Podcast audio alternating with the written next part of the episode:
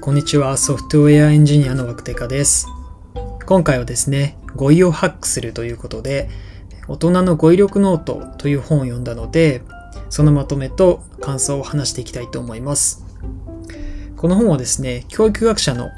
齋藤孝先生という、ま有名な方が書かれた本で、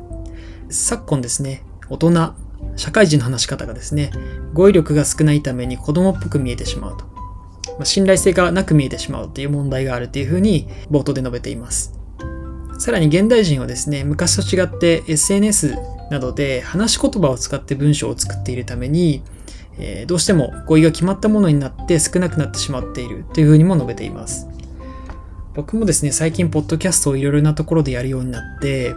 普段はエンジニアなのであまりプレゼンをしたりとか、えー、ま、頻繁にミーティングをするっていうことはないので、えー、ポッドキャストだったりとか、ズームのミーティングを聞き返した後にですね、まあ、自分の語彙力なさっていうのをすごく、えー、悩むことが多くて、まあ、それがこの本を読もうと思った理由になっています。この本の構成としては、頻繁に使ってしまう言葉、すごいとか、ぶっちゃけとか、まとめるとかですね。そういった言葉の言い換えっていうのがそれぞれ紹介されています。この中には100語以上の言葉の言い換えが紹介されているんですけれども、その中でも個人的に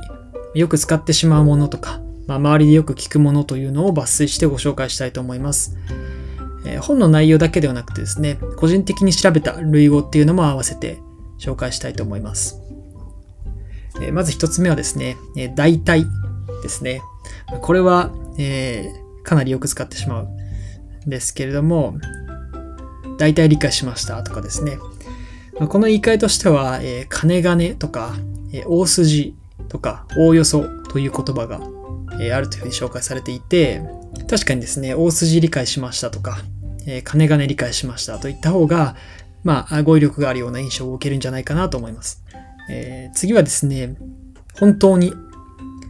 まあ、本当にというふうに書いてあるんですけれども、僕は個人的にはですね、えー、めっちゃとかですね、めちゃくちゃっていう風に使っちゃうんですね。で、えー、この言葉の言い換えとしてですね、極めてとか、えー、この上なくとか、え、桁外れに至って、絶大に、心底というような、え、言葉が紹介されています。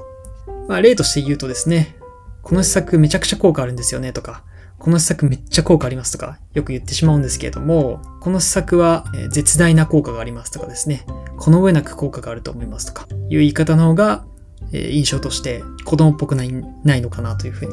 思いました。はい。で、三つ目はですね、とりあえずですね。これもよく使ってしまうと思うんですけど、とりあえず修正しますとか。これはですね、三つ紹介されていて、暫定的に、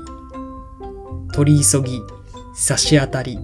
あ、これ以外にも紹介されてますね。えー、ただ、えっ、ー、と、僕がですね、使い、使えるなと思ったのはこの3つでしたね。まあ、暫定的に修正しますとか、えー、取り急ぎ修正します。差し当たり修正します。確かにこちらの方がちょっと丁寧に聞こえるなというふうに思いました。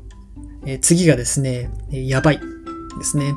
そもそもですね、やばいっていうのは、えー、まあ、いい意味でも最近よく使われてしまうんですけども、本来の言葉の意味としては、えー、まあ、良くないことを、えー、危惧されるとかですね、危ういとか、そういった意味が本来の意味なので、そもそもですね、そういった意味以外では使わない方がいいと。ただ、そういった状況を表現するときは今言ったようなですね、一大事だとか、えー、危惧される、不都合、喫緊だ、危ういっていうような言葉を使う方が、えー、やばいっていうよりは確かに印象がいいなと思いました。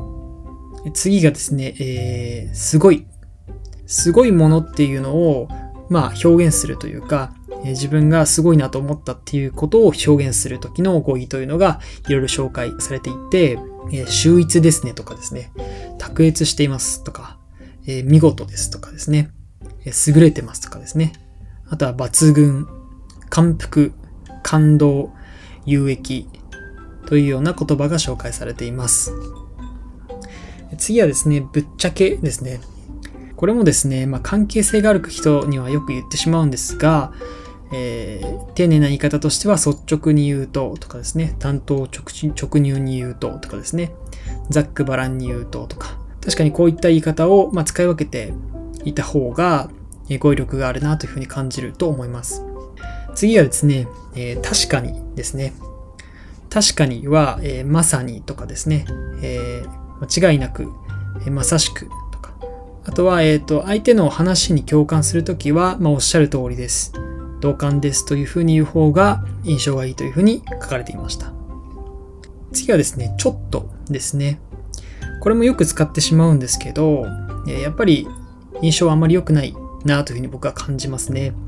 ちょっと問題があってですね、とかですね。そういう場合は、少々とか、いささかとか、幾分か、こういった語彙があるよというふうに紹介されています。次はですね、まとめるですね。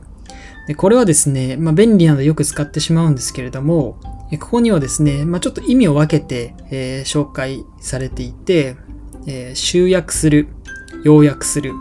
それから総括する、概括する、あとは自分で調べたものなんですけど、まあ、一元化するというような言い方。まあ、これはちょっと場合によって使えるところと使えないところがあると思うんですけど、まあ、全部まとめてまとめるっていうふうに、まあ、今まとめて、まとめてって言っちゃいましたけど、まとめるというような言い方をするよりは、こういうふうに場合によって言葉を使い分ける方が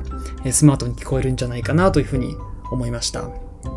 で今、スマートに聞こえるっていうふうに言っちゃったんですけど、こういったカタカナ語についてはですね、斉藤先生は語彙の一つとしてですね、活用すべきだというふうにおっしゃっていて、本の後半ではですね、その活用できるカタカナ語っていうのも紹介されています。以上ですね、僕が個人的によく使ってしまう言葉っていうのを抜粋して10個ほど紹介させていただいたんですが、すごく頻繁に使われる言葉だったと思うので、この10個を言い換えるだけでも、聞き手の印象としてはですね、えー、絶大に効果があるんじゃないかなと思います。